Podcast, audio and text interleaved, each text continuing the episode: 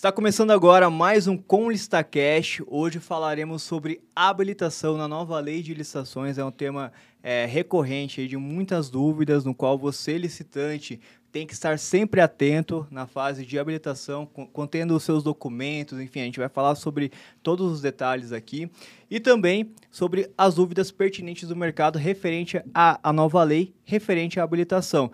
Teremos hoje um convidado muito especial que estará com o mesmo tema no Com Listagol, uma série express gravada sobre a habilitação na nova lei de licitações. Então, se você não conhece ainda o Com Listagol, acesse e vá até lá para que você confira o tema mais a fundo. Estou ao lado dele por questões logísticas aqui, o querido Antônio Lima. Antônio, um abraço para você. Ele não está presente e o nosso querido doutor Pedro Lombardo nosso diretor jurídico do Condensação estará aqui fazendo as honras aqui e apresentando esse Condensacast comigo. Seja bem-vindo, Pedro. Como é que você está? Tranquilo? Tudo bem, Bruno. E você, cara? Tudo, Tudo bem tranquilo? também, falando hoje sobre habilitação, né? Um assunto bastante interessante, né?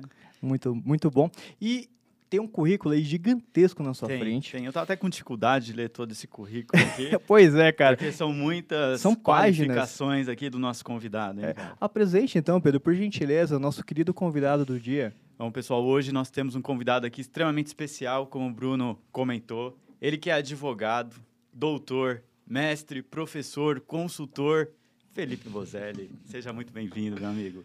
É um prazer imenso estar aqui com vocês, senhores Pedro, Bruno.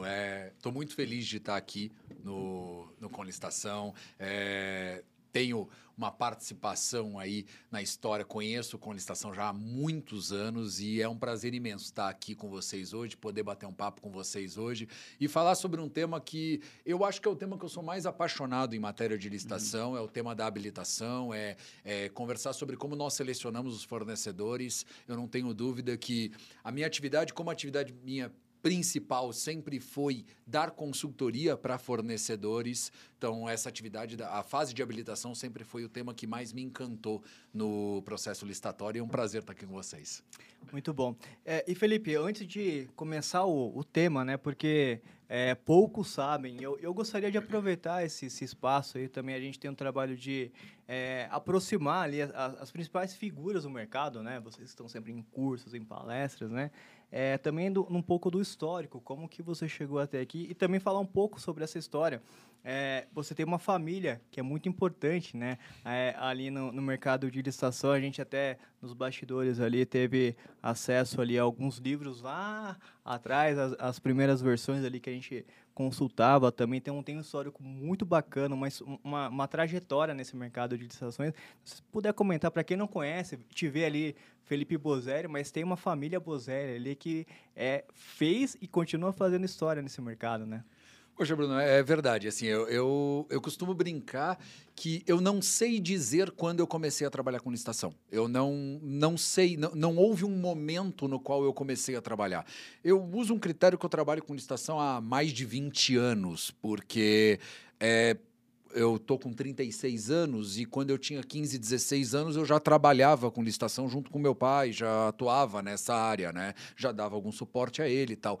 Mas eu me lembro, assim, a, é engraçado isso, a, a lembrança mais antiga que eu tenho de eu ler um livro é, sou eu sentado numa cadeira do lado do meu pai, meu pai escrevendo um recurso e eu ditando para ele Celso Antônio Bandeira de Melo, Eli Lopes Meirelles, Gessé Torres e por aí vai. Né? Então, a, a, minha primeira lembrança que eu tenho de eu com um livro na mão lendo não é um livro de história de três porquinhos ou qualquer coisa do gênero, é, é um livro de listação. Eu tinha, sei lá, seis, sete anos de idade e meu pai já me botava sentado do lado dele e falava, leia aí. Óbvio que na época não entendia absolutamente nada alguma coisa fica, nem que seja por osmose, né? Sim, assim, sim. alguma coisa ali vai ficar. Então, se eu for considerar, eu trabalho com licitação há 30 anos, se eu fosse considerar esse, essas leituras de seis anos de idade, né? É, e aí eu já tinha esse algum contato, né? Então, meu pai trabalha com licitação há muitos anos. Meu pai, ele foi o, o primeiro professor no Brasil a dar aula para fornecedores. Então, na época, existiam vários professores, né? Então, ele é contemporâneo do Eli, do Celso Antônio, né? De Gessé Torres. São vários professores que tinha na época, né? Mas ele começou a dar aula, dando aula para fornecedores, numa época que não se dava aula para fornecedores, se dava aula para a administração pública, né? E, e, ele já trabalhava nessa área, então acaba que eu fui fazer a faculdade de Direito um pouco estimulado por, por isso, né? Até quando eu entro na faculdade de Direito não era a ideia original trabalhar com licitação, mas aí acaba que o destino me jogou na licitação. Eu entrei no escritório de advocacia que trabalhava com licitação, eles descobriram que meu pai trabalhava com licitação, eu fui para a licitação, fiz os cinco anos de faculdade fazendo estágio com licitação e trabalhei basicamente com licitação a vida inteira. Então, to, toda a minha atividade foi voltada à licitação ou tem alguma relação com licitação. Escrevi sobre isso na graduação, na pós, no mestrado, no doutorado. Então, é, eu, eu, costumo dizer que eu sou bastante monotemático, né? Licitação, ela é um mundo, tem é, é, é um tema, assim, gigantesco, mas tudo que eu produzi até hoje tem alguma coisa relacionada à licitação, à habilitação, à sanção de fornecedores, a planejamento de licitação, à governança, tudo tem a ver com esse processo licitatório e foi isso que acabou me levando para esse caminho. Meu, minha primeira aula que eu dei em licitação, eu tinha acho que três dias de formado. Eu me formei, a minha festa de formatura foi acho que num sábado. Na quarta-feira eu estava em sala de aula dando curso para fornecedores na matéria de licitação. Então, eu comecei muito cedo a trabalhar com licitação e isso permitiu que eu tivesse uma experiência bem interessante, mesmo quando era ainda mais novo, que eu já não estava tão mais novo assim, mas meu quando era mais novo. Isso explica muita coisa, viu, Bruno? Porque estava até comentando aqui antes, Felipe, tanto você como seu pai, a gente sempre acompanhou muito ali o, o site que vocês publicam periodicamente artigos. Ele sempre foi uma fonte muito importante aqui para o jurídico com licitação. O jurídico com licitação ele é relativamente novo, né? A gente sempre teve esse suporte, mas dentro aqui da nossa estrutura, com um time já especializado, ele é, é relativamente novo, daria 4, 5 anos, se eu não me engano. O pessoal vai brigar comigo, porque eu não lembro o aniversário do jurídico. E uma das fontes sempre foi as obras de vocês, o site de vocês. Então, ver essa explicação aqui, a gente entende, né? Por que, sempre foi uma boa fonte para o jurídico. E realmente a prática, ela diz muito, né? Às vezes a gente fica muito limitado a fazer pesquisas acadêmicas que não têm o conhecimento do fronte de batalha, como as coisas realmente são, e a gente percebia muito isso nos artigos que vocês publicavam, nas obras que vocês trabalhavam, né? Então, é, é legal que a gente consegue entender o porquê que sempre foi uma, uma boa fonte, porque que sempre nos ajudou tanto. E eu digo isso muito em relação a toda essa bagagem aqui que você nos apresentou hoje. Bem legal, cara. É, a, a, gente teve uma experiência que é uma coisa que me dá um prazer imenso, sabe? No, no, direito, eu costumo dividir os escritórios de advocacia em duas categorias. Assim, existem os escritórios de advocacia que a gente chama de massa, uhum. que são os escritórios que eles vão ter aí cotas de operadoras de créditos, né? bancos, telefonia. E aí ele tem ali 10 mil ações, 50 mil ações, 100 mil ações, que são basicamente Ctrl-C, Ctrl-V uma da outra. Então, ela é uma, ela é uma indústria Sim. de produzir ações. E existem escritórios que se classificam como, eu chamo de boutique, né? É uma, é uma coisa mais artesanal, feita com mais carinho tal. Não estou aqui dizendo que é um melhor que o outro, são dois escritórios que funcionam com lógicas diferentes. Eu sempre gostei de atuar nessa segunda estrutura, na né? estrutura do artesanal, do, do, do, do delicado, do, do detalhe. Né? Eu, eu, na minha percepção, né? Ainda que o escritório de massa ele seja muito vantajoso do ponto de vista econômico, assim você ganha muito dinheiro, Sim. obviamente, né? Mas o artesanal sempre me deu mais prazer, sempre foi uma coisa que me é mais satisfatório. Ele exige mais do teu intelectual. Você não está simplesmente reproduzindo uma tese que você já criou uhum. uma vez e fazendo ela pela milésima vez. E eu diria que no nosso escritório lá a gente levou esse artesanal ao, a uma potência extrema. O, o, o, o dia a dia nos levou a isso. Uhum. A, a nossa característica no nosso escritório sempre foi de trabalhar no seguinte formato: os nossos clientes, os nossos parceiros, é, as empresas para as quais a gente dá consultoria, elas sempre foram empresas que tem já uma assessoria jurídica, que já tem uma estrutura, que já tem uma equipe que constrói a licitação. Então, normalmente, quando o caso chega no nosso escritório, ele é um caso bem cabeludo. Ele não é o dia a dia, ele é o problema. Assim, é aquilo que o jurídico que a empresa tem já não conseguiu resolver, já foi uma coisa atípica. Inclusive, é, é muito comum acontecer no nosso muito comum, assim, quase toda semana isso acontece, de chega um caso no escritório e eu olho, eu trabalho com isso há 20 anos, meu pai trabalha com isso há 40 eu olho, eu olho o caso, eu ligo para ele, a gente conversa e a gente fala. Eu nunca vi isso acontecer na vida. e a gente é uma baita abre, escola. Né? É, é, é, fantástico. Uhum. E aí você abrir jurisprudência e você falar: ninguém nunca julgou isso na vida, nem pro sim, nem pro não e nada. Assim, simplesmente isso nunca aconteceu, uhum. né?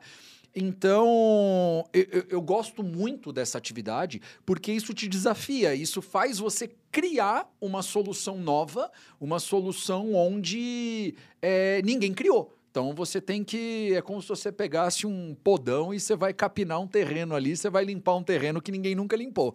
Né? E eu acho isso muito interessante. Eu acho que isso traz uma, um diferencial, traz uma experiência, e, e, é bem o que, você, o que você falou, Pedro, que traz a possibilidade de você discutir um tema novo. Então, uhum. assim, isso também vai. Como eu faço isso há bastante tempo já, isso vai gerando no teu cérebro um movimento que é quando eu leio a lei nova, a primeira coisa que vem na minha cabeça é o que, que vai dar de errado aqui?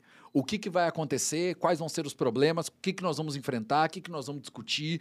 Né? E eu acho que isso é, é necessário para que a gente avance nas discussões e consiga trabalhar melhor. Né? Foi uma, uma oportunidade que a vida me deu e que acabou caminhando e que eu gosto demais. É, é, é o que me deixa mais, mais feliz na minha atividade, é essa possibilidade de descobrir coisas novas, de discutir coisas novas, né? E, e ter esses debates. E é, a gente comentou aqui do nosso livro, esse nosso setor de licitações ele é um setor muito interessante, porque é, principalmente essa jovem guarda das licitações, vamos chamar assim, né? É, são pessoas muito próximas uma das outras, né? Então, esse livro tem aí 10, 12 autores, são amigos, Uhum. São amigos que, quando estão juntos, estão tomando um vinho, estão jantando, estão. É, que eu conheço a família, que eu conheço os filhos, que eu conheço a esposa, que eu conheço o marido, né? E, e essa proximidade faz com que a gente muitas vezes também ligue um para o outro, converse, bata um papo, fala. Cara, chegou um caso aqui que eu nunca vi. E aí, você conhece, você já viu, tal? E isso é muito interessante. Eu acho que isso, na minha percepção, é, esse movimento que a gente criou em licitação fez com que a gente desse um salto de qualidade em licitação nos últimos 20 anos impressionante. Impressionante. Ah, eu acho que isso é muito positivo.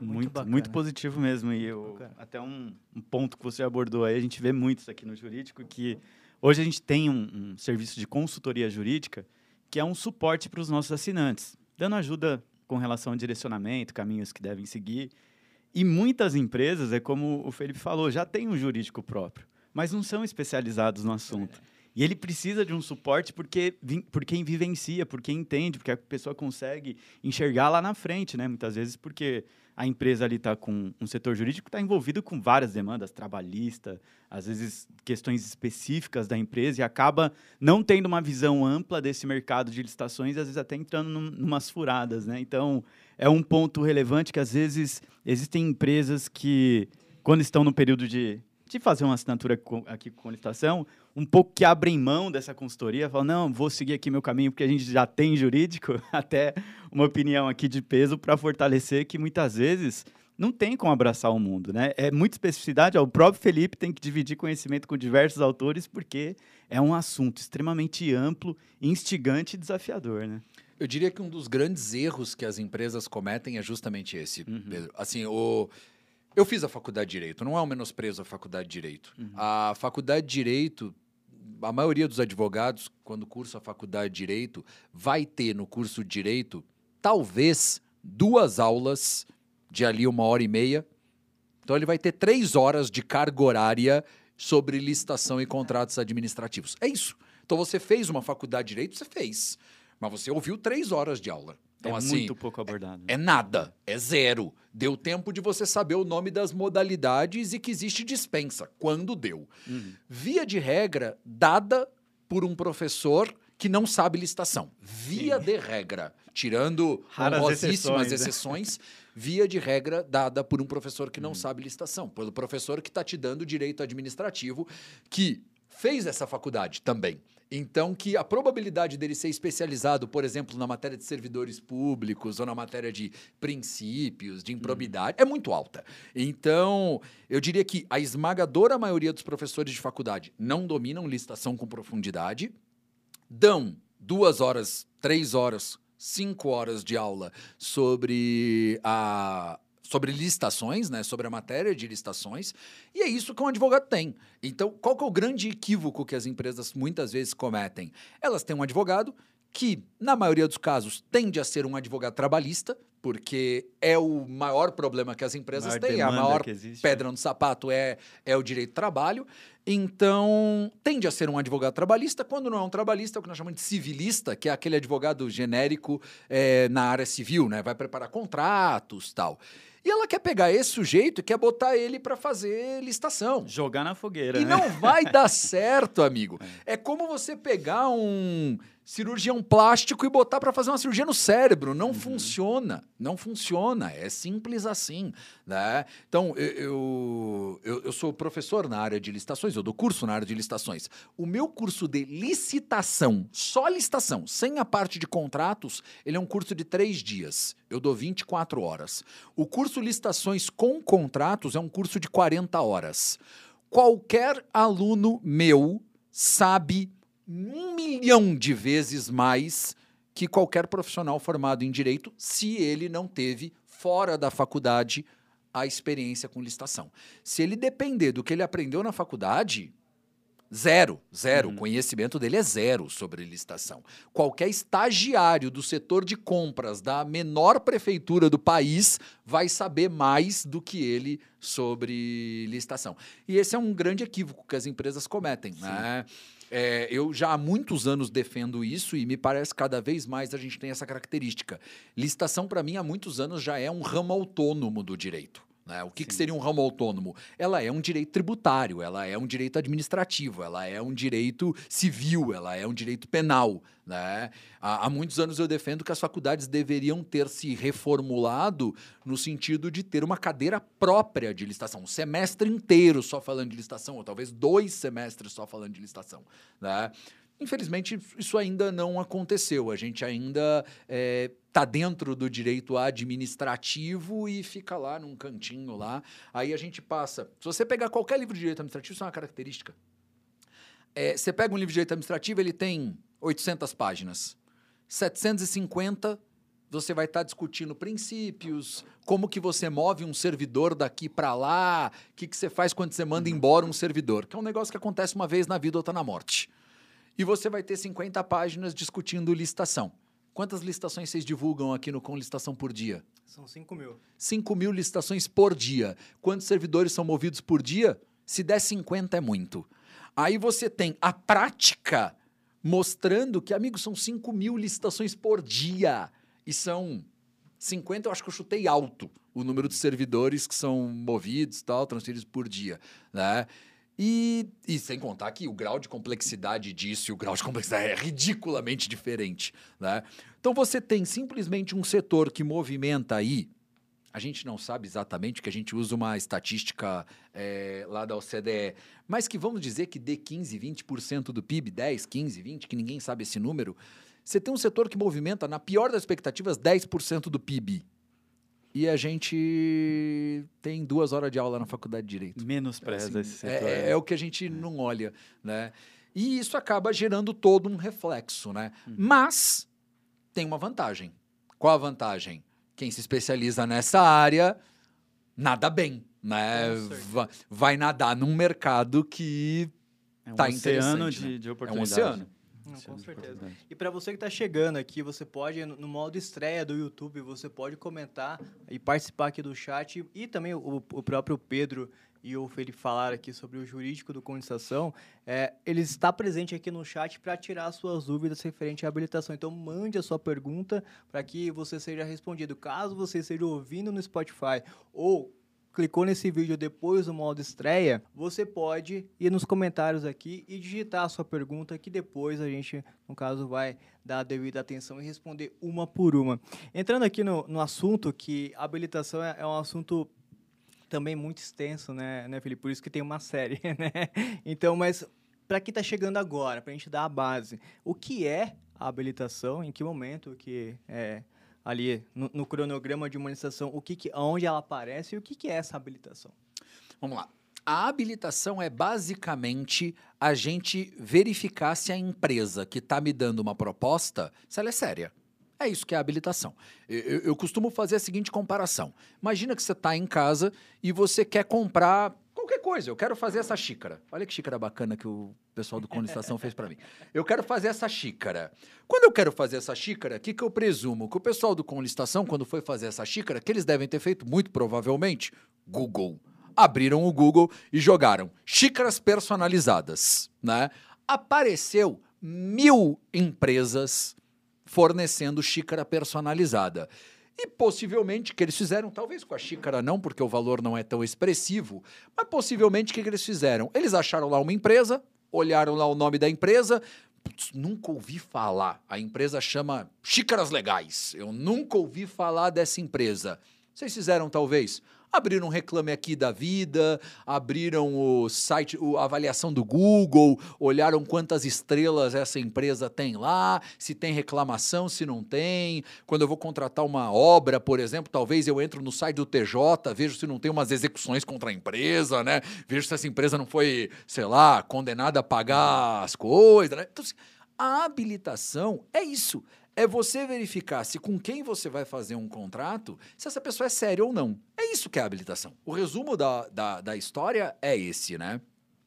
E onde nós estamos? Se a gente olhar para a licitação, onde nós estamos na, na habilitação? Né? A gente tem lá a fase de planejamento da contratação, onde a administração define é, o que, que ela vai comprar, ela publica a licitação, Aqui eu vou falar via de regra, depois a gente pode falar sobre isso, tem algumas alterações, mas ela publica a licitação, os fornecedores vão entregar para essa administração dois envelopes, que eu ainda sou da época da gente falar dois uhum. envelopes, hoje não é mais envelope, né? Mas a gente Mas entrega. Foi meio que absorvido, que até eletrônico absorvido. a gente fala envelope. Até né? no eletrônico a gente chama de envelope, embora o envelope de fato não exista mais, né?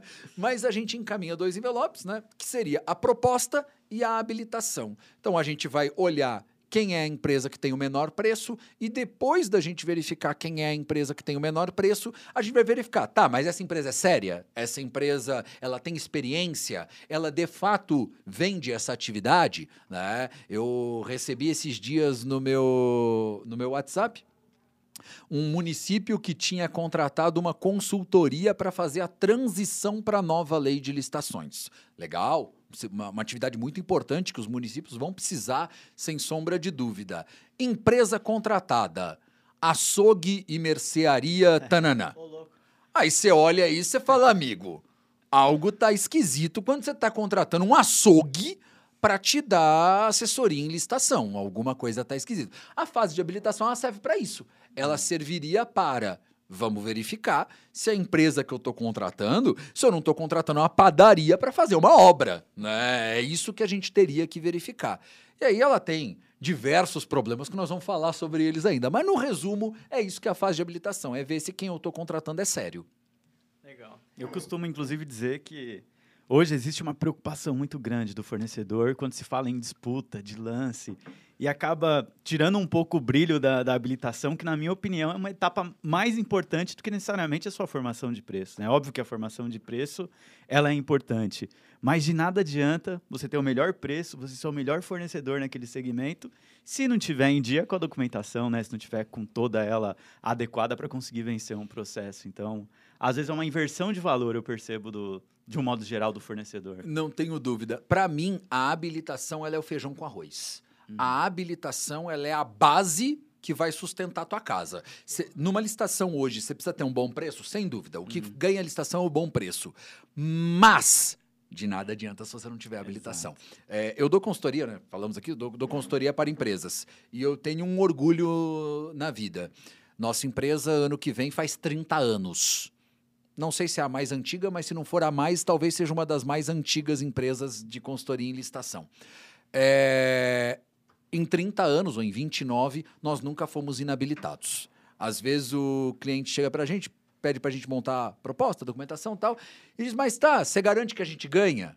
Eu falo, depende. Se você deixar eu botar o preço onde eu quiser, eu garanto que você ganha. Não garanto que você tenha lucro, que são é. coisas distintas.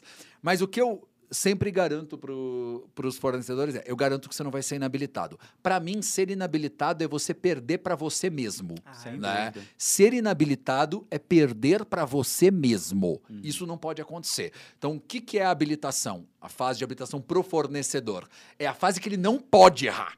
Ele não pode perder para ele mesmo. Se ele perder para o mercado, paciência. Aí são coisas que acontecem. Ah, eu vendo essa xícara a 3 reais, a 15 reais, e o sujeito vem, eu vendo a 15, ele vende a 11. Ué, o que, que, eu vou fazer? Eu não consigo chegar no 11. Ou talvez eu vendo a 15 e chega um maluco que vende a 50 centavos. E aí, às vezes, o licitante até se descabela de falar como que esse louco vende uma Consegue. xícara a 50 centavos. Né? E aí vai vir execuibilidade e tal. Você pode até tentar derrubar esse teu concorrente. Mas quando você perde para você mesmo, é muito triste, né? Dói demais. Dói né? demais. Você perdeu para você, Dói né? Então isso, por isso que a habilitação é a base, ela é a fundação. Sem isso, você, não adianta nada ter preço, não adianta nada ser, ser bom no recurso, não adianta nada. Nada faz sentido. Né? Nada faz sentido. E uma dúvida aqui, eu quero aproveitar vocês dois justamente para isso, que a gente recebe, a gente tem um blog do Condição também, tem ali artigos e tudo mais. E uma dúvida constante ali é o pessoal perguntando, Felipe e Pedro. É, tá, eu esqueci, cara, esqueci de um documento ou quero acrescentar. É, o que, que eu posso? Porque hoje, né, até eu gostaria que vocês falassem sobre isso, que esse, essa documentação no, no, pregão, principalmente, né, que é a modalidade mais praticada, é, quando você envia na proposta, você tem alguns critérios para acrescentar ou poder ali complementar. Quais seriam esses critérios? Essa é uma baita pergunta. É uma baita pergunta. E veja, eu vou falar um negócio aqui que é, é uma teoria, Bruno, que eu ainda estou em processo de desenvolvimento dela, tá? Diria que ela já está já tá amadurecida, ela já, já foi amadurecida, mas eu não escrevi ainda, eu vou escrever ainda sobre ela. Eu, eu tenho construído a, a, a, estrutura em três fases. É que, na verdade, não, não é só a teoria que está no processo de amadurecimento, a prática está no processo de amadurecimento. Existem três fases da listação. Quando eu aprendi licitação, Bruno, eu aprendi licitação ainda no decreto 2300 de 86, virando para 8666 é, de 93, né? Então ali tinha 6, 7, 8 anos de idade, estava começando a entender como funcionava. E quando começa a 8666, se você vai 93, 94, 95, 96, qual é a regra da 8666? A regra da 8666 é Escreveu, não leu, o pau comeu. Não tem conversa, amigo. Você errou o número da página, você está fora. É simples assim. Simples assim. Eu já participei de licitação, na qual o edital pedia, presencial, o edital pedia que os envelopes estivessem hermeticamente lacrados. O envelope tinha que estar hermeticamente lacrados. O que, que nós fizemos? Nós pegamos um envelope que era de material plástico, fosco, óbvio, mas plástico, e lacramos com uma prensa térmica. Né? Então o envelope ele ficou fofinho, ele parecia um pacote de salgadinho, assim, sabe? Ele fica um travesseirinho, né? E nós participamos da licitação assim. Óbvio que só nós tivemos esse grau de zelo, de cuidado, uhum. né? E nós inabilitamos todas as empresas. Né? Por quê? Porque a regra do jogo era essa. A regra do jogo era assim, amigo, cumpriu o edital? Cumpriu. Não cumpriu? Fora. Rua. Ok? Eu diria que essa é a primeira fase das licitações. É a fase que ela vai ali. Não, não há um momento, não, não existe um momento para virada de fase, porque o que, que começa a acontecer? Começa a surgir doutrina, começa a surgir jurisprudência, começa a surgir material de dizer assim, cara, pera lá, isso não faz sentido. E aí a gente começa a construir toda uma doutrina que vai falar sobre o formalismo exacerbado da licitação. E a gente começa a construir uma doutrina no seguinte sentido: de que um erro meramente formal não pode gerar inabilitação. Na minha percepção, essa é a fase 2 do processo, né? Na qual a gente define que um erro meramente formal não pode ser não pode gerar uma inabilitação. Grande problema dessa fase. Aliás, primeiro vamos começar pela vantagem. Grande vantagem, a gente para de inabilitar empresas por bobagem. Vou dar um exemplo. É, um dos primeiros das primeiras licitações que eu tive essa discussão de forma mais profunda, né? Porque quando começou, a gente começou a falar disso como numeração de página, carimbo, sabe? Umas coisas que eram de fato irrelevantes. Valor por extenso. Ah, assim, o valor por extenso, sabe? Mas, amigo, o valor tá aqui, só não pôs o por extenso, sabe? Não muda nada, sabe? No envelope, você tinha que botar o endereço da empresa. Amigo, o endereço da empresa tá em 150 documentos no meio da habilitação, mas não tá no envelope. Percebe? Era esse grau de bobagem que a gente começou. Só que isso foi evoluindo. Eu lembro de um caso que foi muito emblemático para mim. Isso foi em eu acho que 2003, não, desculpa, deve ter sido 2005, 2006, ainda muito polêmico que poderia ser juntado, que não poderia ser juntado. E eu peguei talvez um dos primeiros casos que eu digo que assim, eu peguei, eu eu, eu conquistei o cliente, eu chamei, eu disse que ia resolver e todo mundo disse que eu perderia a ação. Era um caso assim, o cliente, ele apresentou um balanço patrimonial e quando ele juntou a cópia do balanço, uma folha do balanço, ela não foi juntada no processo. É, essa folha não fazia diferença nenhuma nos cálculos, todas as informações que você precisava para calcular índice, para olhar patrimônio, estavam no balanço. Só que tinha uma folha a menos no balanço. Ele pulou, tinha a folha 14, 15, 16, 18. Vamos dizer que era isso. E eu entrei com uma ação judicial para cobrar isso. E eu fiquei muito feliz na época porque obtive êxito nessa ação judicial. O judiciário disse que isso era mero formalismo, não atrapalhava a leitura do balanço não ter aquele documento. É, só que aí o que, que a gente começou a perceber? A gente começou a perceber que a linha do que, que é mero formalismo é, não, é, não é que ela é tênue. É, não existe linha. É, a gente joga a linha onde a gente está afim de jogar a linha. Então, vou dar um exemplo. Eu, todo curso que eu dou, eu pergunto: se a empresa não entregar uma certidão, ela pode juntar a certidão depois ou não pode juntar a certidão depois? Batata. Metade da turma levanta que pode, metade levanta que não pode. E você fala, tá, qual a lógica? Aí você olha, tem gente que fala assim, ó, se ela não juntar a certidão, não deixo. Se ela juntar, mas o documento que ela juntou tá vencido, aí eu deixo. Aí eu até brinco com os meus alunos e falo, mas amigo, juntar um documento vencido e não juntar é a mesma coisa? O documento que ele juntou não vale nada. Percebe? E aí o que, que a gente começou a perceber? A gente começou a perceber, eu, eu pelo menos comecei a perceber isso, que essa segunda fase ela resolveu um problema, mas ela criou outro gigantesco, que se chama insegurança jurídica. Ninguém sabe responder essa pergunta que você acabou de me fazer. Ninguém. Qual é o critério para dizer esse documento pode e esse não pode? O critério é tirei da minha cabeça. Fonte, vozes na minha cabeça. Fonte, Arial 12. É, é, é, esse o critério.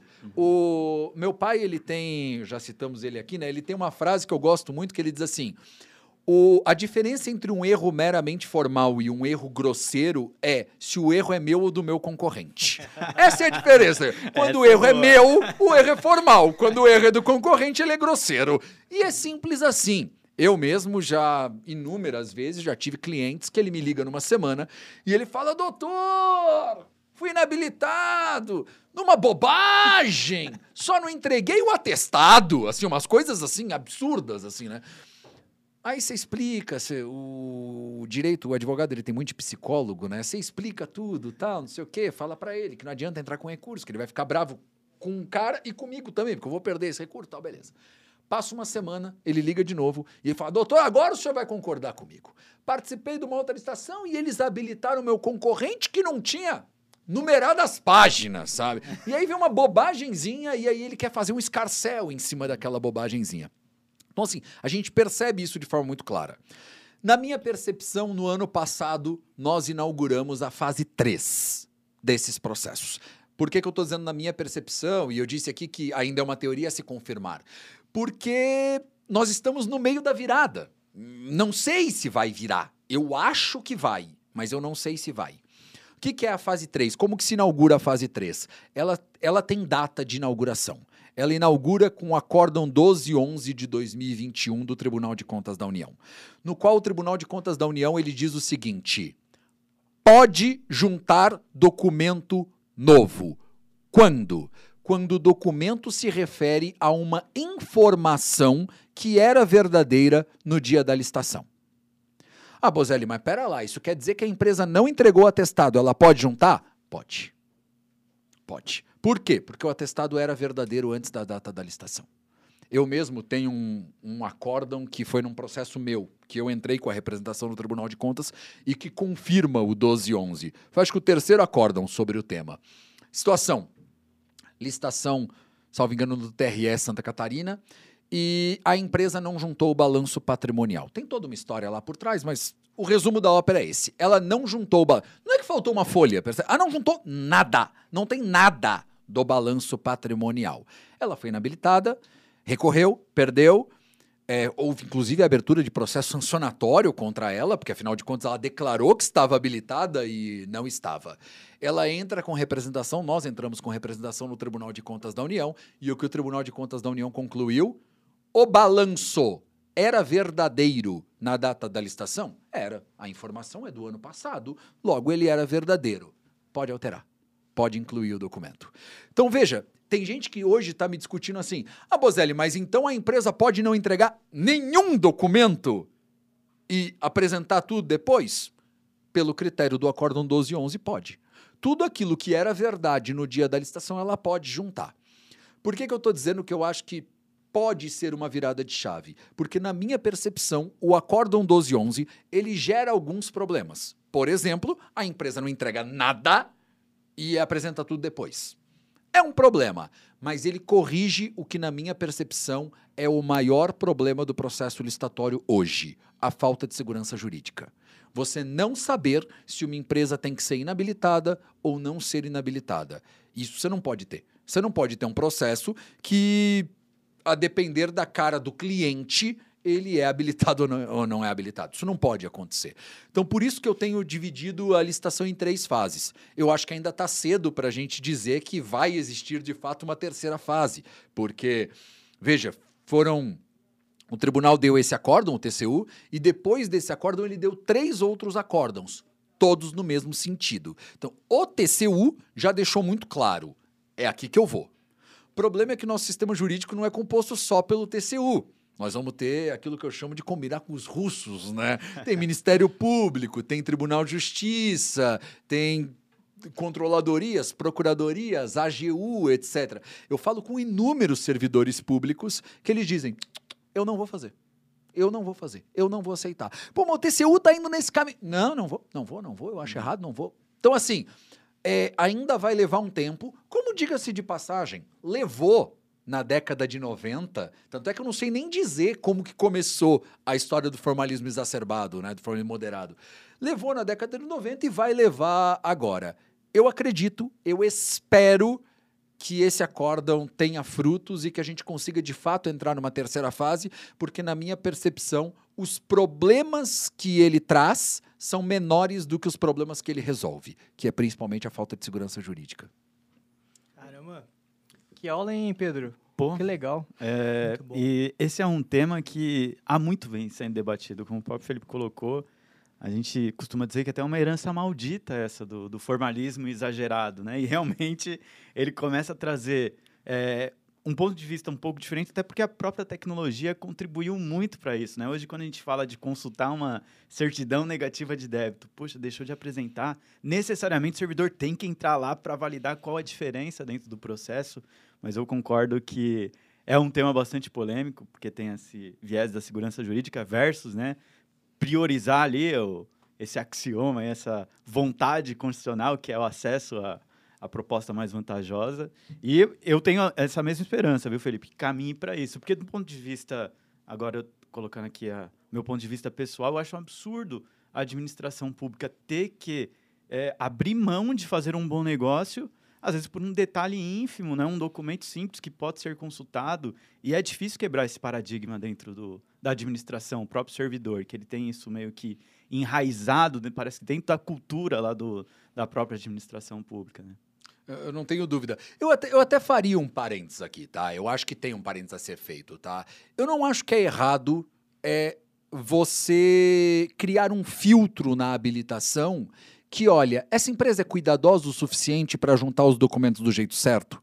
Eu costumo fazer uma brincadeira, há uma premissa no humor que diz o seguinte, que o que distancia a tragédia do humor é tempo. E se passa tempo suficiente, você pode fazer brincadeira com algo. Eu vou fazer brincadeira com uma tragédia. Uhum. Né? Eu costumo brincar que eu tenho certeza que a empresa que fez Chernobyl ela errou o lugar que tinha que numerar as páginas. Aí a gente pega uma empresa que não sabe a diferença entre esquerda e direita e bota urânio enriquecido na mão dela. Não é uma boa ideia. Não é uma boa ideia. Uhum. Assim, eu, eu, entendo e concordo. Amigo, se esse animal não consegue juntar três certidões no envelope, quem me garante que ele vai fazer uma boa obra? Uhum. Se ele já tá errando de largada, é, é, assim, é, já é um, um, elemento de preocupação. É um já é um indicativo de preocupação. Mas veja, senhores, é, isso seria a gente voltar ao conceito da 8666. E, a meu ver, não há mais espaço jurídico, político, econômico, social de voltar ao conceito da 8666, uhum. no qual o edital pedia para o envelope ser em papel verde e se o sujeito entrega o papel branco, você desclassifica. Isso não vai acontecer. Uhum. Então, entre mortos e feridos, eu prefiro o acórdão 1211 que caminha, já que a gente vai aceitar a regularização, vamos no mínimo criar um critério objetivo. Eu até vou dizer, eu criaria um critério objetivo diferente do 1211. O 1211 ele trabalha um critério que é a empresa tinha que estar materialmente habilitada na data da licitação. Então, vamos dar um exemplo. É, o dia da, da, da entrega dos envelopes foi dia 1 de abril né? E os envelopes foram de fato abertos, ou hum, eletrônica a gente nem entrega envelope, né? Mas o dia da abertura foi 1 de abril. E a, a gente abriu de fato essa licitação em novembro. Vamos dizer que isso aconteceu. Ela pode apresentar um atestado novo? Pode. O atestado pode estar datado de novembro? Pode. Desde que o serviço tenha sido concluído ou tenha sido prestado antes de 1 de abril. Eu vou dizer que eu iria além. Eu iria num conceito talvez mais revolucionário que o TCU, que é, amigo, se ela prestou o serviço em outubro, em setembro, em julho, tá tudo certo. O que deveria considerar é: estou abrindo os envelopes hoje. Hoje ela tá habilitada? Tá. Toca o pau. Vambora. Vamos, vamos nessa que tá tudo certo. Né? É, mas aí é só a minha percepção. Eu faço uma comparação aqui com os concursos públicos. Né? Quando eu peço num concurso público que o sujeito que está fazendo o concurso seja formado, por exemplo, tem, tem ensino superior, a gente exige superior na posse e não na inscrição do concurso. Né? Então, fazendo essa comparação, pode ser que lá na frente a gente acabe evoluindo esse entendimento do 1211 para esse outro entendimento. Mas Sendo ele o meu entendimento ou do TCU, pouco importa. Ele resolve o problema. Qual é o problema? Ter segurança jurídica. Esse é o problema. Eu acho que esse é o principal problema hoje a se resolver em matéria de contratação pública. Muito legal, muito legal mesmo. A gente tem bastante assunto aqui para tratar. Para você que não foi respondido ou está chegando agora, temos uma série no Constagol falando sobre habilitação com o Felipe Bozelli lá. Eu, eu já vou fazer essa pergunta para ele, o que, que você vai encontrar lá, mas com muito detalhe.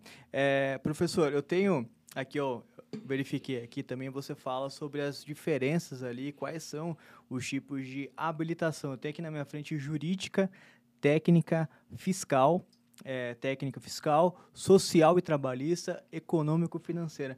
Qual que é a diferença? Claro, é, existem muitos detalhes aí por trás, mas qual que é a diferença básica desse tipo de habilitação é, que, é, que é solicitado ali aos fornecedores?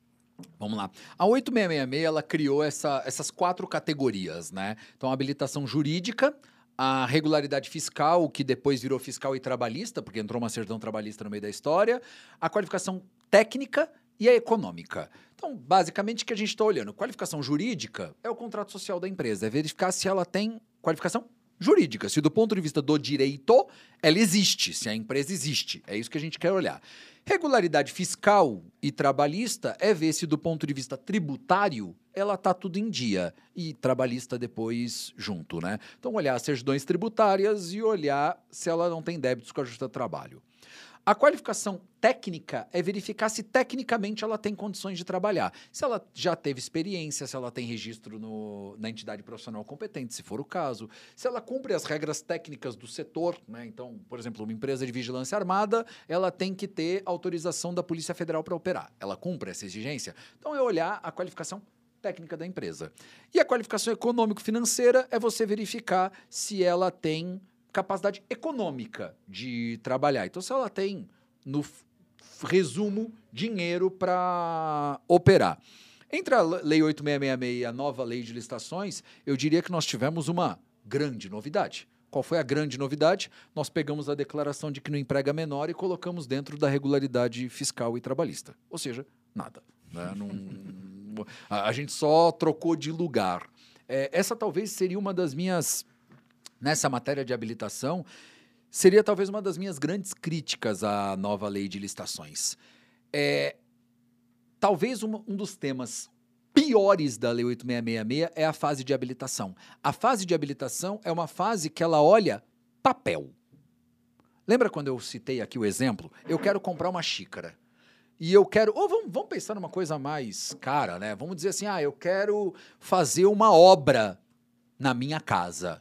Senhores, se eu quero fazer uma obra na minha casa e vem um empreiteiro que eu nunca ouvi falar, o que, que eu vou querer ver dele?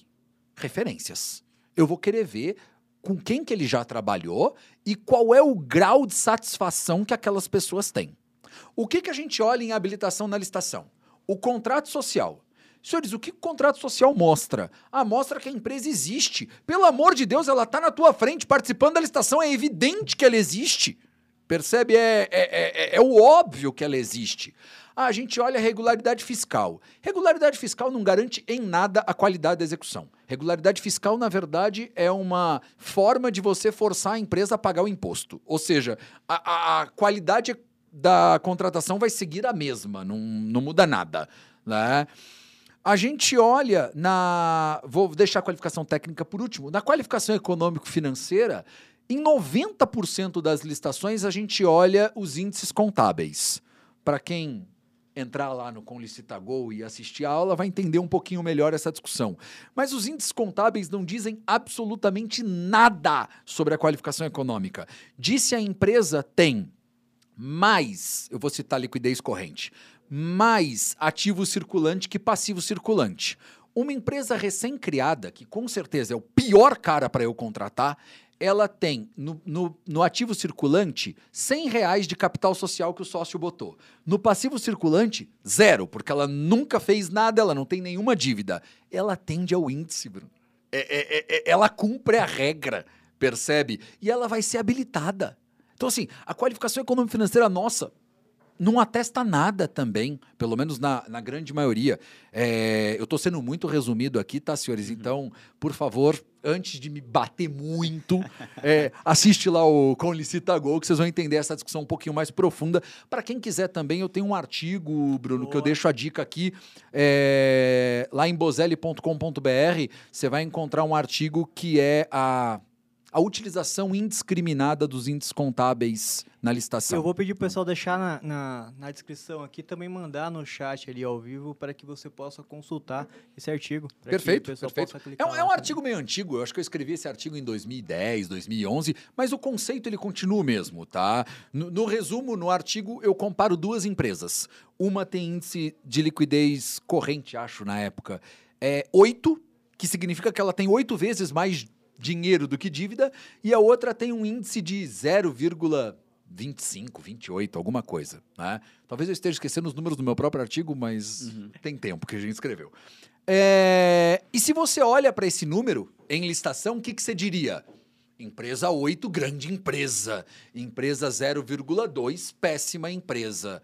E aqui eu estou comparando a Bozelli Listações, que é a minha empresa, né, com a Petrobras. Era essa comparação que eu estava fazendo. Então, assim, e, e, não, tá, meu nobre espectador, eu não tenho mais dinheiro do que a Petrobras. Gostaria muito de ter, mas infelizmente isso não é a verdade. É, então, assim, os índices servem para muito pouco. Aí a gente vai lá e olha o que, que a gente olha em qualificação técnica, que seria o ponto mais importante. A gente tem inscrição na entidade profissional competente, que cá entre nós, tema que a gente podia bater um papo depois, mas não serve para nada. Cá entre nós não serve para nada, serve para nada. Entidade profissional competente serve para nada. Né? Eu gosto muito de dar um exemplo. Sem sombra de dúvida, o setor que mais se desenvolveu nos últimos 20 anos é TI. Acho que ninguém tem dúvida sobre isso. E não existe uma entidade profissional competente TI. Então, assim, Desculpa quem gosta dos conselhos, desculpa quem acha que isso é muito importante. Não serve para nada. Serve para nada. Serve para tomar dinheiro das pessoas. É para isso que serve. A OAB vai ficar muito feliz quando ouvir essa gravação. Extremamente feliz. Nossa, vamos ficar feliz pra caramba comigo. O CREA também. O CREA vai ficar feliz pra caramba comigo. Vamos ficar todo mundo muito feliz comigo.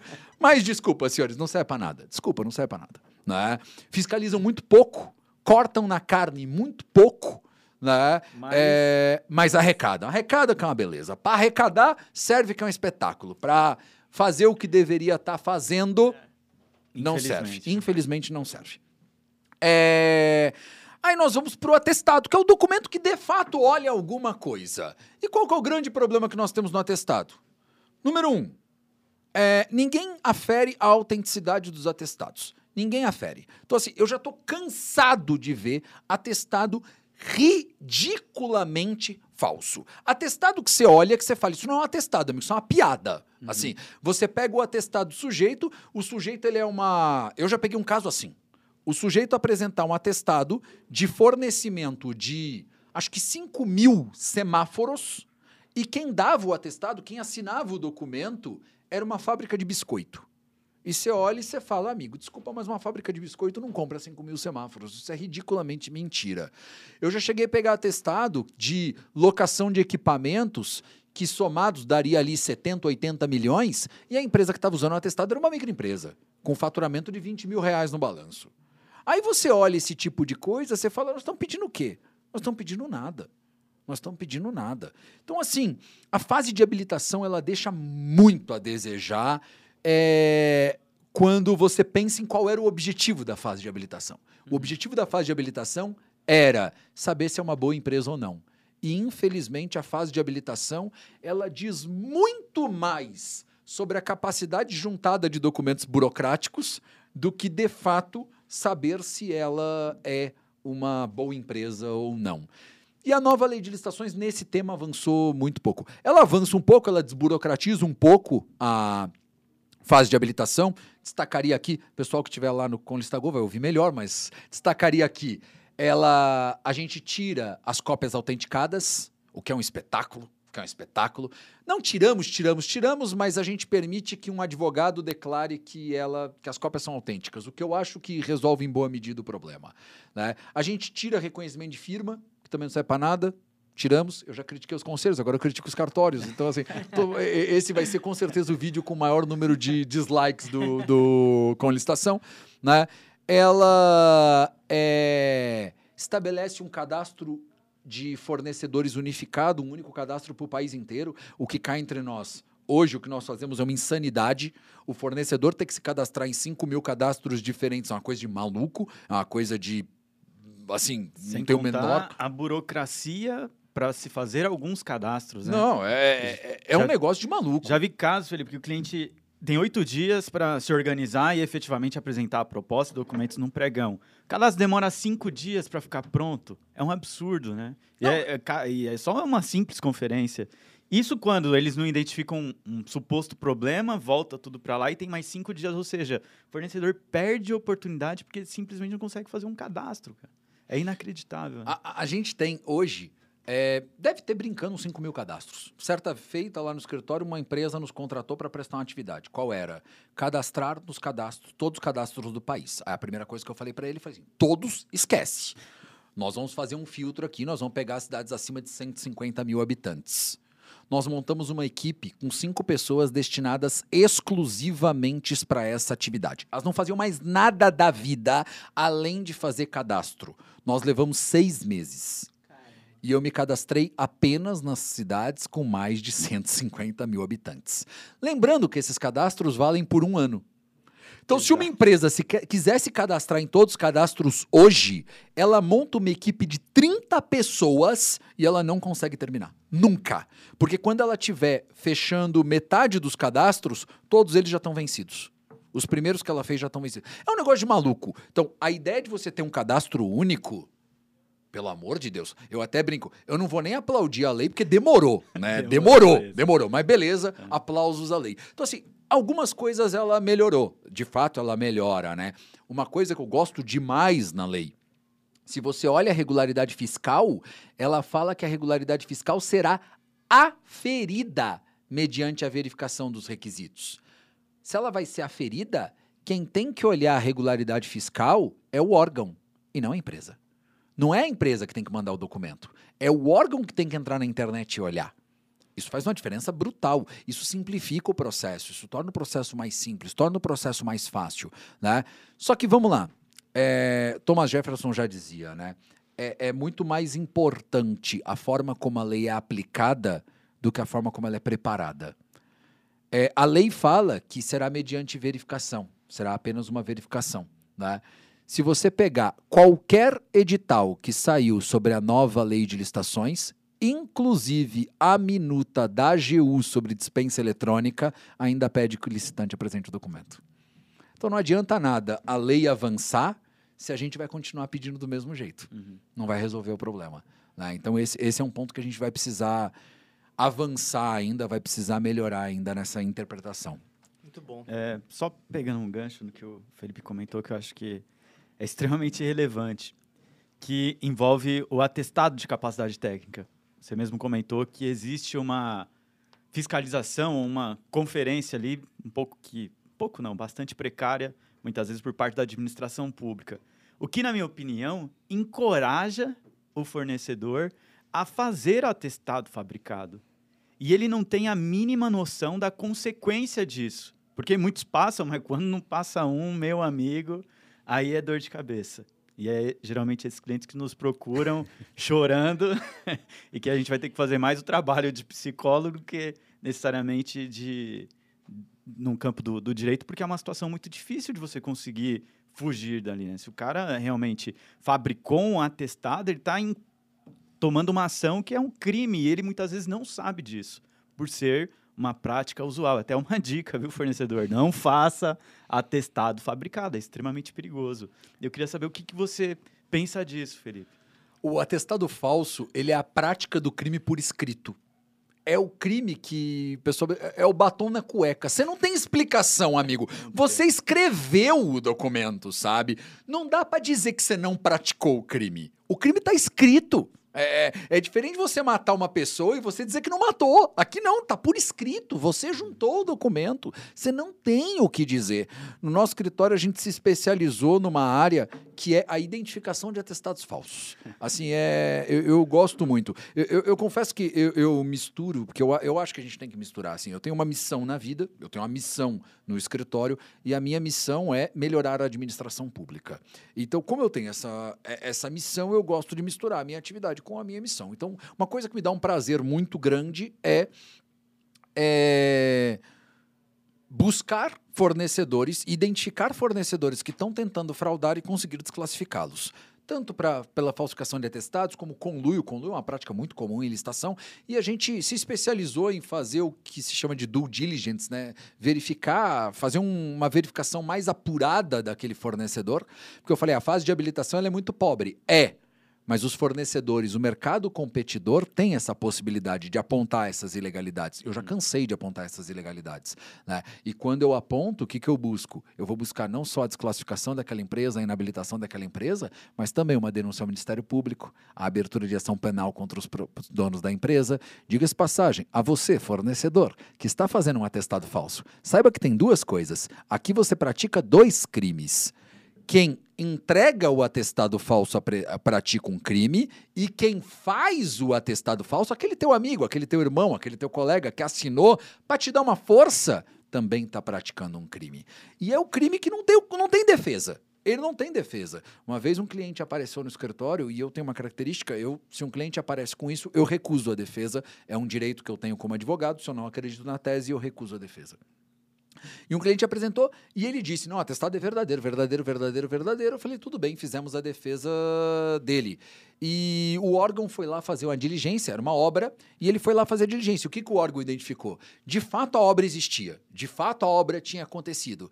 Mas o atestado, eu não vou lembrar agora, mas acho que era isso. O atestado dizia que ele fez concreto armado, e não era armado, era concreto pré-moldado. Então o atestado ele tinha uma informação falsa no meio do atestado, né? E o cliente veio me procurar. Eu falei: olha, eu sinto muito, mas não tenho o que fazer, amigo. Eles foram lá, eles verificaram, é assim tal. E eu falei: eu te digo mais, eu, eu não consigo nem continuar te defendendo nesse caso, porque eu. eu é, é, eu manifesto meu repúdio em todos os cursos que eu dou sobre isso. Então eu não acho que é razoável. É, eu estou hoje aqui falando para vocês que a gente tem que coibir atestado falso e amanhã alguém que está nos ouvindo me vê defendendo um atestado falso. E, e o atestado falso é assim, é, é, aquela coisa que você não tem como defender. Não há, não há como defender. Tem uma história que eu não tenho orgulho nenhum. Eu era estagiário na época. E como estagiário eu era obrigado a fazer o que eu tinha que fazer. Né? E três empresas elas tinham praticado um conluio numa licitação.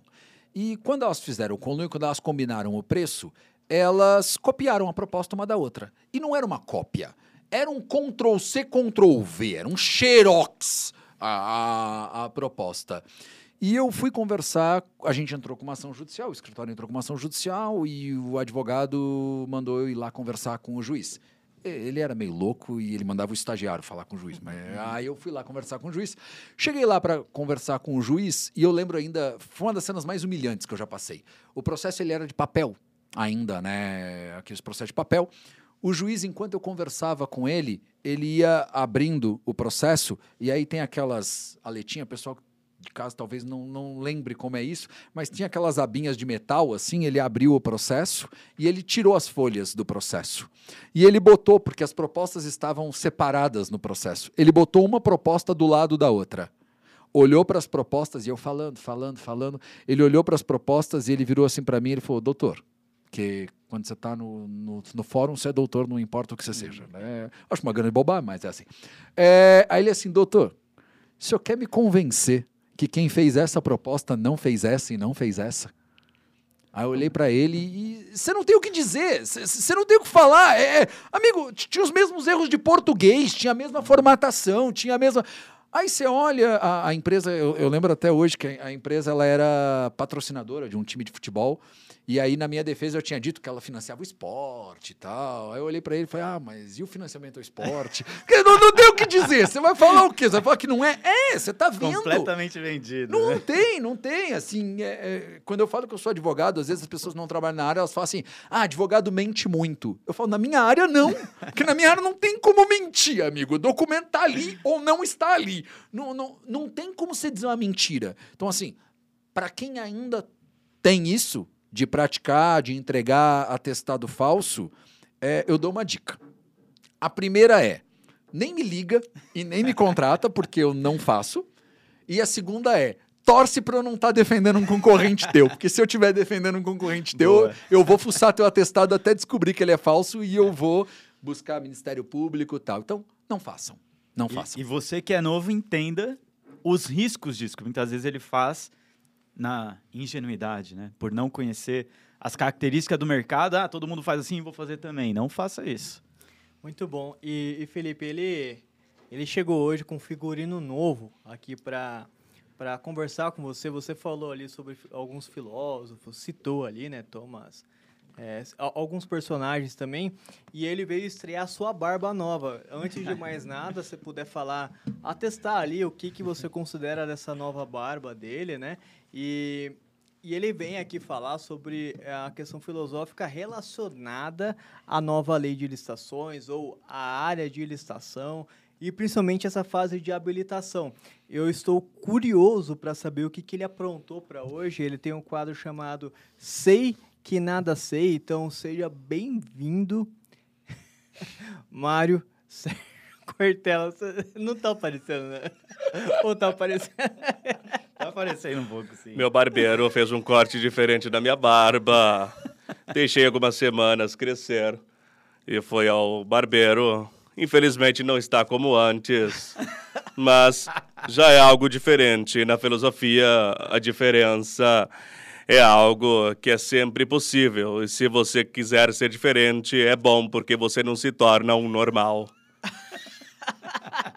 ele tem essas filosofias dele aí, é, um pouco distorcidas, sabe? Eu gostei da barba, eu vou deixar a minha assim. Eu, eu acho que É o se eu estilo- deixar um tempo, ela, ela fica assim bonita. Passa Vejo- credibilidade, né? Passa credibilidade, um estilo contemporâneo. Os jovens de hoje gostam e acham importante os adultos, assim como os jovens, ter a consciência e ter esse estilo que nos transborda, nos traz de volta a nossa jovialidade. Entendi. Ô, ô, ô Mário, ô Mário, o que, que você preparou hoje pro Felipe? Ele que veio lá de Santa Catarina, com muita bagagem aqui, ele já tem um histórico bem bacana aqui, é, com a família, enfim. O que, que você preparou ali para ele, principalmente relacionado a essa área de licitação? É, Mário? Mário, ah, você voltou. Ele, ele dá umas travadas também, Percebi. viu, Pedro? Dá uns Ele- bug de vez em É, ele, ele Tela trava azul. um pouquinho. Professor Felipe, é um prazer conhecê-lo e estar aqui. Muito bom a tua presença. Eu farei algumas perguntinhas misturando com o nosso tema e também com a filosofia em si. Tenho aqui algumas coisinhas. Certa vez, um filósofo disse: Eu sou contraditório. Eu sou imenso. Há multidões dentro de mim. Você acha, professor, que a lei de licitação no Brasil, se fosse uma pessoa, diria o mesmo? Olha, eu diria que a nova lei de licitações, sem dúvida nenhuma, se tem uma coisa que tem na nova lei de licitações é uma multidão, é Sim. contradição, é, é, é essa a ideia. A nova lei de licitações ela tem um, um pecado. E isso aqui, eu não sei se nesse podcast tem cortes também, acredito que A não. gente faz os cortes Mas não aqui. faça corte do que eu vou dizer bom. agora. Porque há, há na nova lei de licitações, e não cortem esse trecho, há na nova lei de licitações o pecado do excesso de democracia. É. O excesso de democracia ele é um pecado. E na nova lei de licitações ouviu-se muita gente, mas faltou um, um editor para dizer assim, ó, isso aqui entra, isso aqui não entra, isso aqui vai, isso aqui não Verdade. vai. Então, quando você olha para a nova lei de licitações, você vê um pitaco do TCU, um pitaco do governo federal, um pitaco do Bozelli, um pitaco da Cristiana, For, da, da, da Cristiana Fortini, um da Tatiana Camarão, um pitaco do Anderson Pedro, um pitaco...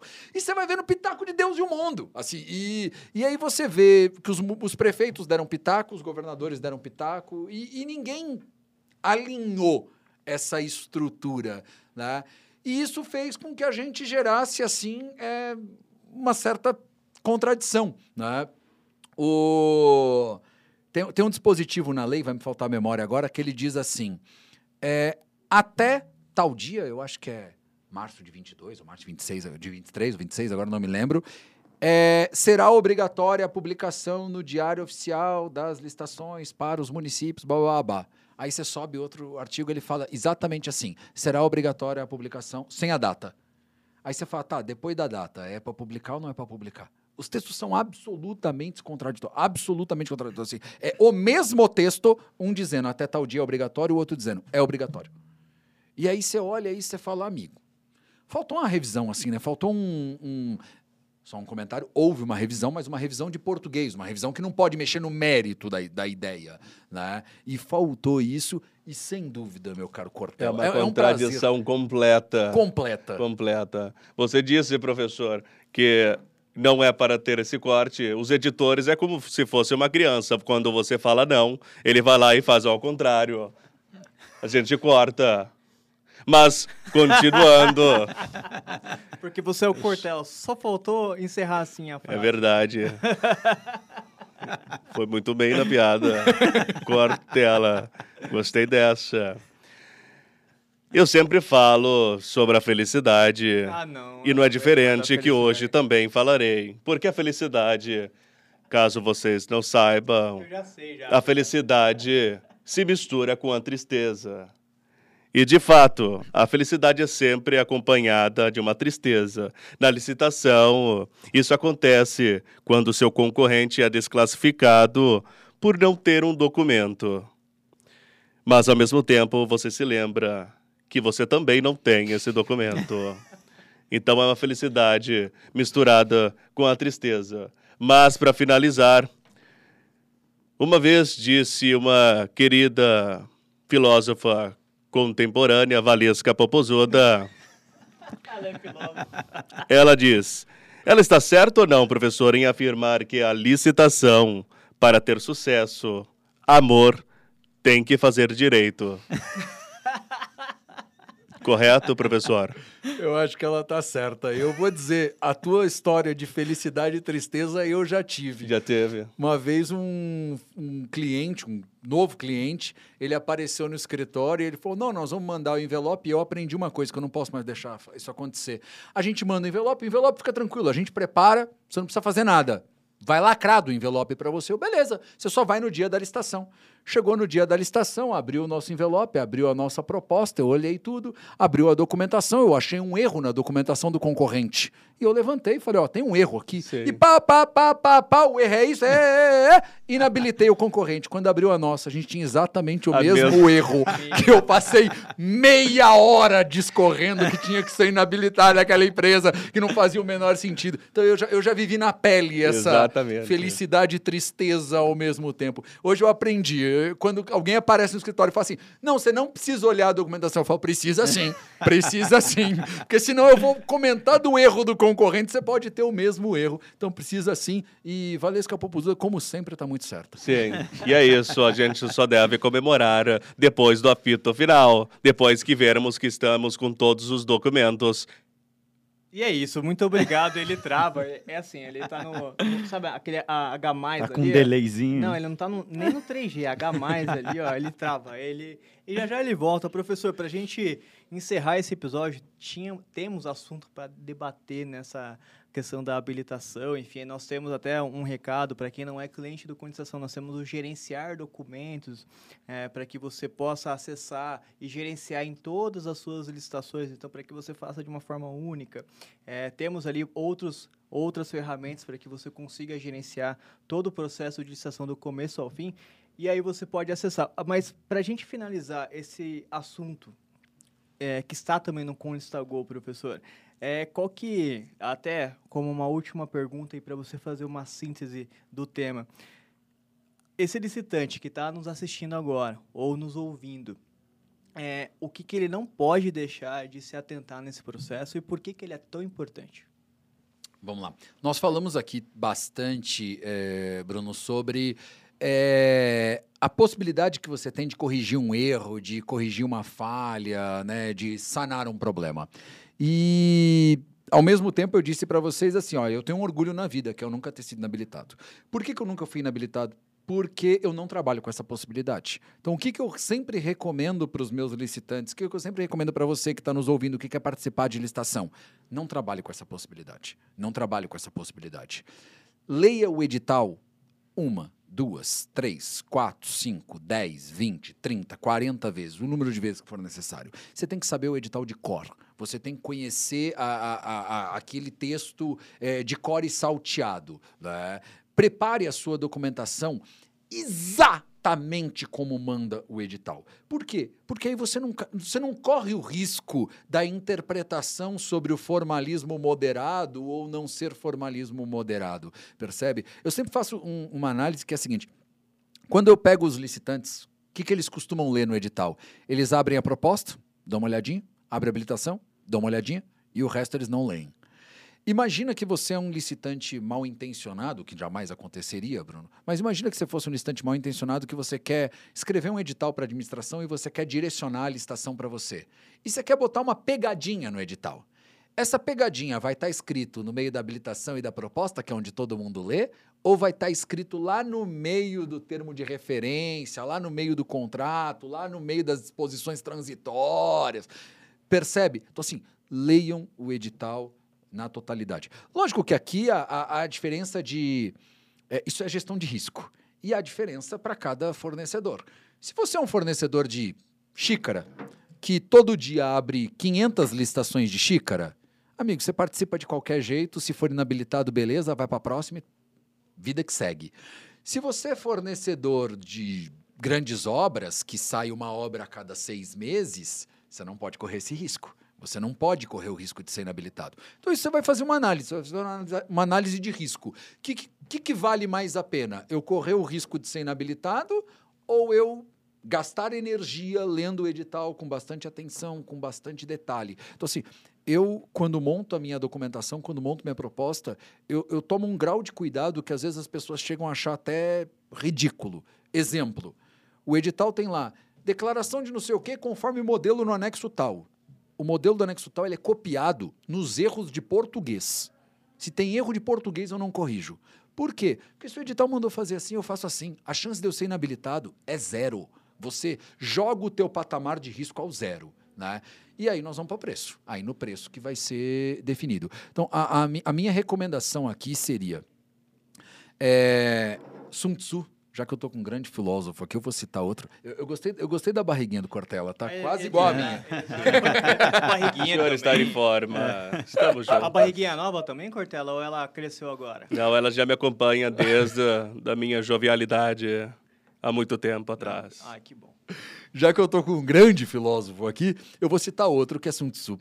Sun Tzu, quando ele escreve A Arte da Guerra, ele é uma obra, para quem não conhece, recomendo que leiam, né? É uma obra que ensina a guerra né? e que hoje a gente usa muito no meio empresarial. Né? E Sun Tzu, ele diz, é, é fundamental você conhecer o terreno onde você vai batalhar. Você saber o terreno onde você vai batalhar é, muda muito as tuas chances de vitória. Né? Se Napoleão tivesse lido Sun Tzu, não teria perdido a guerra na Rússia. Verdade. Se Hitler tivesse lido Sun Tzu, não teria perdido a guerra de novo para a Rússia, usando a mesma estratégia, né? que pelo frio matava os soldados que tentavam invadi-la.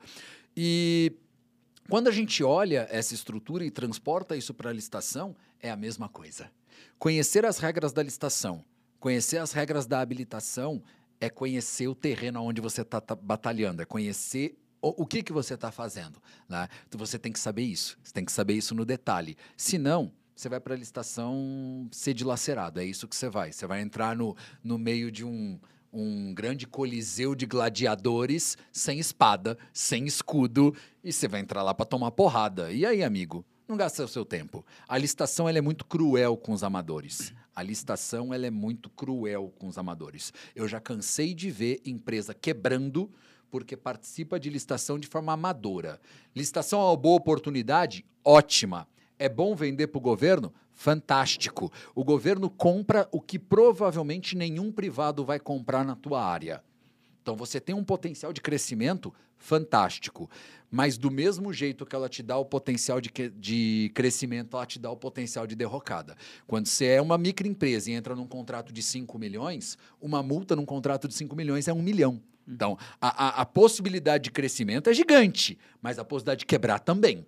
Então, você tem que entrar sabendo o que está fazendo, sabendo como que está trabalhando, sabendo o que, que você está executando, porque a chance de você ter problema existe, tá lá, e eu espero que vocês não tenham. Espero que vocês tenham sucesso. Até aproveitando e pegando um, um pouco o gancho do que o Felipe levantou aqui, é, eu penso muito assim, é, de trabalhar de modo preventivo, que eu vi que é uma metodologia que vocês praticam ah, nas consultorias que vocês fazem.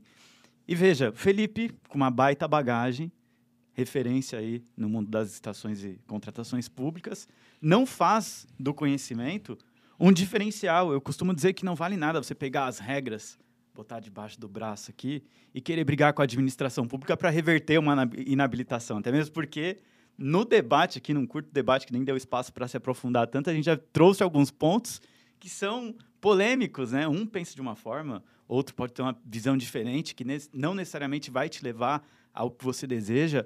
Então, trabalhar preventivamente, principalmente em habilitação, veja o que o Felipe falou, ele copia até os erros de português de uma declaração. Eu acho isso extremamente válido e até trazendo aqui é, uma coisa que você comentou, Bruno, que hoje, Felipe, a gente desenvolveu aqui no, no Conlistação um sistema para gerenciar os documentos, porque a gente entende que é uma etapa extremamente importante que a gente não pode errar. E a gente sabe do valor que isso tem para o licitante e o quão trabalhoso muitas vezes é isso para ele. Porque tem certidão que vence com um mês, Uhum. outras seis meses, às vezes vem um apontamento de débito que você sequer imaginava por falha do seu contador.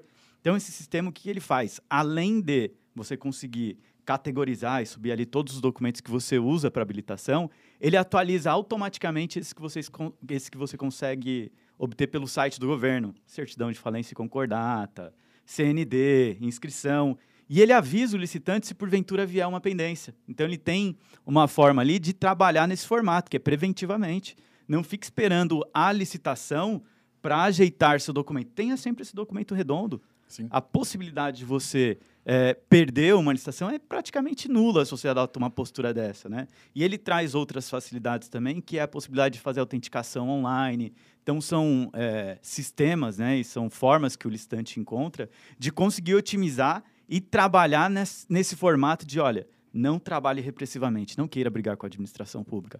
Faça tudo o que ela está pedindo. Às vezes você co- economiza mais tempo e dinheiro atendendo uma exigência restritiva ou ilegal do que impugnando, brigando, tentando uma medida, no, seja no Tribunal de Contas, seja uma medida judiciária. Então, eu achei interessante ele ter essa postura, que é uma filosofia que a gente acabou Sim. incorporando aqui no Conestação e aproveito para fazer uma merchan aí do gerenciar documentos. Não, legal. E também, claro, né, a gente vem abordando aqui para você, licitante, principalmente, né, nós teremos ali vários e vários episódios falando sobre a nova lei, falando sobre gestão de risco, a fase de planejamento, estudo técnico preliminar, até assuntos que teoricamente não são da área. Ó, por que, que o fornecedor tem que saber? O fornecedor tem que se preparar, ele tem que saber os pormenores ali, obviamente. Então, nós teremos até o final do ano aqui, eh, dando espaço e também aproveitando as melhores mentes ali do, do, do mercado que eu costumo falar. Então, já passaram várias e várias aqui e ainda passarão várias pessoas aqui para abordar temas significativos da nova lei de licitação. E quando a gente faz esse trabalho, é justamente para propiciar o que o Pedro, o que o Felipe também falou bastante aqui sobre ah, o quão importante é você levar a licitação de forma séria, correta, né? A gente já vem abordando isso porque, infelizmente, na ânsia de ganhar muito dinheiro rápido e fácil, você acaba caindo em algumas armadilhas no mercado, que é você ganhar não sei quantos mil em três dias, em não sei quantos, como se fosse muito fácil, né? Mas só que tem Claro, você pode ganhar dinheiro, você vai ganhar dinheiro se souber ali as regras e saber trabalhar essa fase preliminar muito bem feita e saber como que deve se comportar, né? Igual o Felipe falou, a licitação ela é cruel com os amadores, então hum, não demole, né? E não caia nesses papos e, e leve a licitação como ela deve ser levada, de forma correta e séria, porque vão ficar os bons fornecedores e os ruins serão penalizados, eles vão quebrar e assim por diante. Então, você tem duas vias e você que faz a sua escolha. Maravilha? É E, e saiba de onde você está consumindo a informação, né? A popularização da, da internet, esses meios de comunicação, podcasts, inclusive, né? Trouxe aí uma variedade enorme e acesso a boas informações. Só que, ao mesmo tempo, às vezes eu, eu vejo algumas... algo publicado referente ao nosso universo que me deixa de, de cabelo em pé, cara. Eu falo, como que ele está afirmando uma coisa dessa? Então, saibam de consumir.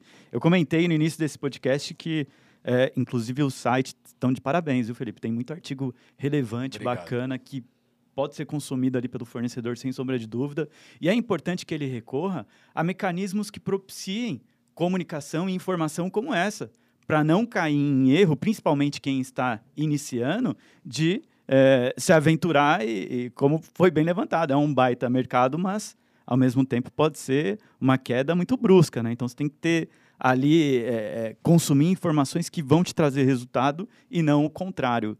E essa popularização da, da informação hoje tem esses riscos. Eu vejo muita gente falando eh, em vender sem estoque para o governo, coisa e tal. Então tome muito cuidado com esse tipo de informação. Saiba de onde você está consumindo isso para fazer do jeito certo. Com certeza, com certeza. Então, primeiramente, muito obrigado pela sua participação. Pra gente, a gente já contou um pouco dessa história. Pra gente é uma honra. Ah, é, consultávamos ali os seus livros junto com o teu pai, a tua família, né? Então, é, você faz parte de forma direta ou indireta da nossa história também. Então, por isso que para gente ter você aqui é uma honra. Obrigado pela sua participação mais uma vez. Estamos junto. Pedro, obrigado aqui por suprir essa cadeira tão honrada pelo Antônio Lima. Antônio, um abraço para você. E Cortella, se você puder, se não travar, por gentileza, olhe para aquela câmera e encerre para a gente esse episódio tão especial. Cortella, você tá. Ah, beleza, voltou. Muito obrigado. Um episódio de qualidade altíssima. Professor Felipe Bozelli, é um prazer gigantesco tê-lo aqui conosco. Um episódio que você pode assistir e novamente assistir, ouvir, que você terá um aprendizado muito maior, um conhecimento gigantesco em sua vida e no seu trabalho. É só encerrar mesmo. Muito obrigado a você que nos assistiu, que nos ouviu. Semana que vem estaremos de volta aqui mesmo, neste mesmo lugar, com um próximo convidado especialista. Esperamos que vocês tenham gostado. Curte, compartilhe e comente aqui embaixo. Pessoal, graças e até a próxima. Até a próxima, pessoal. Obrigado.